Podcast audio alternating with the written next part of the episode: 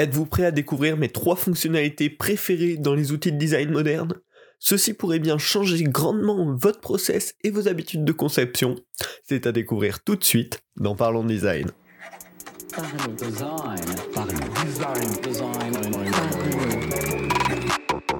La saison 5 de Parlons Design est sponsorisée par Zika STO, le site des produits design.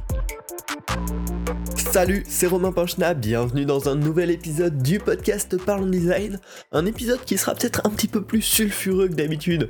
En effet, on va parler de trois fonctionnalités auxquelles vous ne vous attendez pas vraiment, mais qui peuvent vraiment changer votre process de design et sont vraiment clés euh, dans mon process personnel de design. Hein. Et pourtant, vous allez voir, c'est pas des fonctionnalités très évoluées pour la plupart. Mais des fois, et c'est ça qui est quand même vachement intéressant, des features hyper simples peuvent être des bénéfices géniaux euh, pour euh, venir rajouter de la simplicité finalement juste dans vos process pour pouvoir rajouter des choses auxquelles vous n'aurez pas pensé.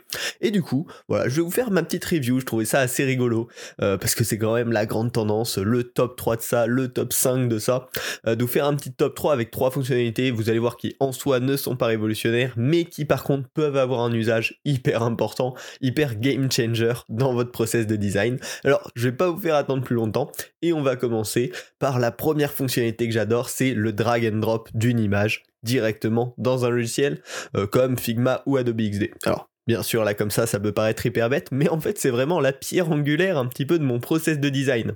Parce que je m'en sers tout le temps pour importer des wireframes papier. Je vous en ai parlé souvent dans ce podcast, mais pour moi c'est extrêmement important de commencer par des wireframes papier et non pas de commencer euh, directement dans des logiciels de conception, dans des logiciels de design. Euh, pourquoi c'est super important? Ben Parce que le papier ça nous offre une liberté absolue. On n'a pas de euh, limites de formes qui sont plus compliquées que d'autres, d'effets qui sont plus compliqués que d'autres à faire. De toute façon, on fait tout en mode minimaliste, en mode ouais, ce sera à peu près comme ça. Et du coup, on a vraiment cette grosse liberté de création et une rapidité d'exécution de folie. Euh, clairement, on a un outil qui nous permet de potentiellement tout dessiner, tout sketcher. Le but, c'est pas d'avoir de la précision, il n'y a pas du tout besoin d'être bon en dessin pour faire ça. Il suffit juste de euh, faire plus ou moins des cas, d'organiser un petit peu sa pensée directement sur papier. Ça permet vraiment d'organiser nos idées hyper simplement, hyper facilement, et aussi d'itérer hyper rapidement, parce que c'est très simple de faire 10 euh, petits dessins en, une dizaine, une quinzaine de minutes. C'est un truc qu'on va pas se prendre la tête, on va pas commencer à faire des blocs, des composants, des groupes, des choses comme ça. Pas du tout. On va, on va pouvoir vraiment tester plein d'organisations différentes, plein d'idées différentes, plein d'informations différentes, plein de potentiels styles différents directement sur papier.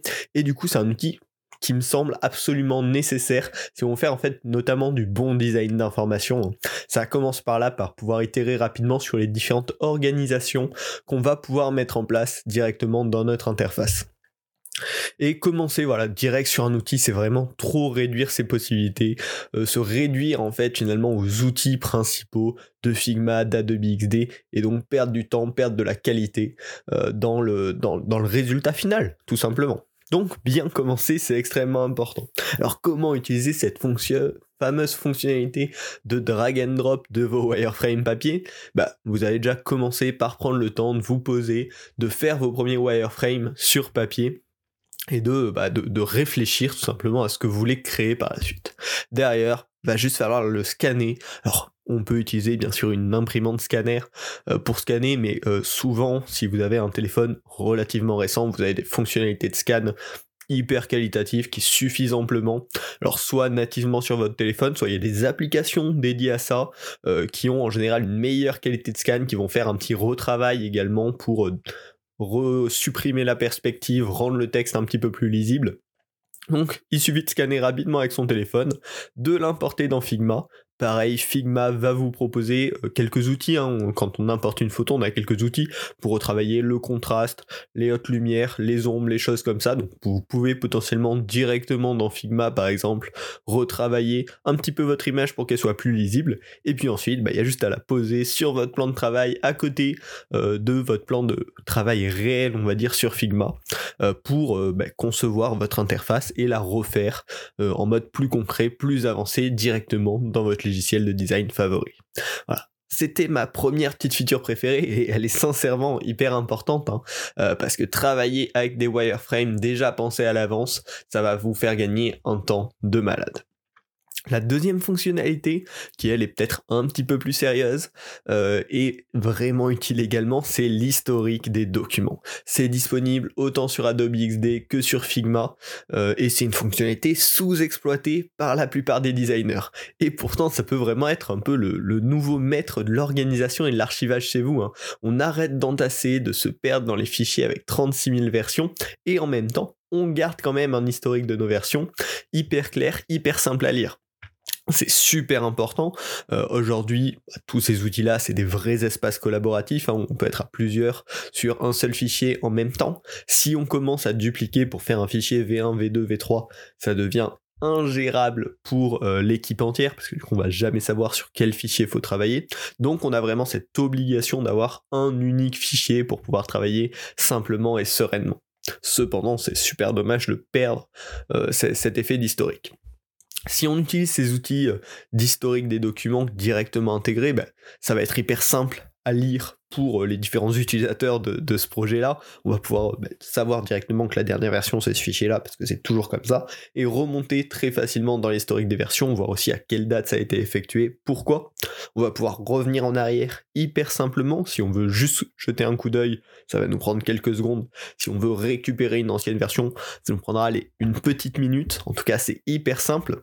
Et pour un nouveau qui débarquerait sur le projet, ça lui permet aussi beaucoup beaucoup plus facilement de comprendre comment avancer le projet, d'où il est parti, à quelle date, à quelle vitesse ça a évolué, quels ont été les gros changements au fur et à mesure, si l'historique a bien été géré. Alors comment utiliser au mieux cette fonctionnalité d'historique des documents? Déjà, faut la trouver. Elle n'est pas hyper mise en avant. Euh, sur Figma, c'est avec la petite flèche en haut, euh, à côté du titre, et sur Adobe XD d'ailleurs, c'est pareil. Et vous allez pouvoir directement avoir un accès à l'historique euh, sous 30 jours de toutes les dernières modifications qui ont été effectuées sur le fichier. Alors ça c'est hyper pratique euh, pour euh, faire des, petites annulations rapides. Cependant, bah, déjà ça s'efface au bout de 30 jours, et puis il n'y a pas de titre, on ne sait pas à quelle, euh, quelle version correspond à quoi. Mais c'est là où il y a une fonction super intéressante, c'est qu'on va pouvoir nommer chaque version importante. Alors le but c'est pas du tout de nommer euh, toutes les versions qui sont enregistrées automatiquement euh, par votre logiciel de design, mais uniquement de nommer vraiment les grosses versions où il y a eu un gros changement qui a été fini. Fixez-vous une nomenclature un petit peu claire. Euh, par exemple, moi je vais utiliser en général V 1.1, 1.2, 1.3, 2.0, etc., qui correspond à la version de l'application, par exemple si je travaille sur une application. Et je vais mettre tirer et là, je vais faire une description un petit peu de la nouveauté principale de cette version. Par exemple, version 1.1, euh, nouvel espace membre. Version 1.2, euh, homepage améliorée. J'en sais rien. Voilà Et donc avoir une nomenclature hyper consistante qui va faire que quand on va ouvrir l'historique, on va pouvoir voir ah ben il y a eu la V1.0 euh, qui a apporté tout ça à telle date, il y a eu la V1.1 un mois plus tard avec le nouvel espace membre et euh, deux semaines plus tard il y a eu la V1.2 avec tel truc. Et donc ça va permettre bah, à tout le monde d'avoir une vision hyper claire de qu'est-ce qui s'est passé et surtout au moment où on va vouloir se dire ah, attends je voulais voir euh, comment c'était à cette époque-là bah on va pouvoir y aller hyper simplement parce que cette historique là, les versions nommées sont gardées à l'infini et sont pas du tout effacées au bout de 30 jours. Donc sur le long terme, vous allez pouvoir avoir un historique hyper long, hyper clair de toutes les anciennes versions tout en restant à travailler sur un seul et unique fichier. Et donc voilà, dès que vous aurez besoin, vous pourrez revenir là où vous avez besoin. On va ainsi pouvoir passer à la quatrième, euh, la troisième fonctionnalité, ça suffira, euh, qui est le Picture in Picture. Alors là, c'est même pas, j'ai complètement dérivé, c'est même pas une fonctionnalité directement de vos outils de design, mais plutôt euh, de, vos ordinateurs directement. Pourquoi je vous conseille d'utiliser à fond le Picture in Picture? C'est parce que aujourd'hui, on a tendance à beaucoup mettre les plugins en avant, plugins pour faire effet néon, plugins pour faire effet glass morphism, etc. Et c'est vachement dommage. Pourquoi? Parce que du coup, on n'apprend pas par la pratique, on sait pas vraiment faire, on sait juste utiliser un plugin qui le fait, alors que les plugins, c'est des raccourcis. Euh, le, plus intéressant en vrai pour nous en termes de culture de design, en termes d'apprentissage sur long terme, c'est d'apprendre à chaque fois. Quand il y a un nouveau style, bah, apprendre à le faire, tester à le faire. Alors peut-être que ça nous servira à rien parce qu'on va pas utiliser ce style en tant que tel, mais on aura un nouveau skill qui est comment faire un truc qui ressemble à du verre, et peut-être que dans une future idée créative, ça pourra nous resservir de savoir l'exploiter ou de savoir jouer avec pour créer quelque chose de nouveau, et c'est là que c'est vachement intéressant. Donc comment le picture in picture peut vous aider à ça? Bah c'est tout con. Vous avez une envie, une idée créative, vous recherchez sur YouTube ou votre plateforme préférée, mais globalement YouTube c'est là où on a un max de contenu, notamment pour les créatifs. Vous lancez le mode picture in picture, comme ça vous pouvez le voir dans le petit coin de votre ordinateur pendant que vous êtes en train de créer. Vous suivez ce premier tutoriel une fois pour comprendre quelles sont un petit peu euh, les techniques pour créer l'effet que vous voulez, euh, l'idée que vous voulez. Et une fois que c'est fini, bon, déjà avec le Picture in Picture, ça vous a aidé à suivre le tutoriel en même temps, à comprendre quelles sont les différentes étapes. Et derrière, il va falloir se réentraîner, parce que suivre un tutoriel, en général, ça suffit pas pour euh, comprendre la méthode, pour réussir vraiment à l'appliquer, à le recréer, à le tweaker par le futur. Du coup, ce que je vous conseille ensuite, c'est de vous réentraîner en gardant juste le son du tutoriel, par exemple, mais pas l'image. Vous désactivez le Picture in Picture et vous gardez juste le son en fond.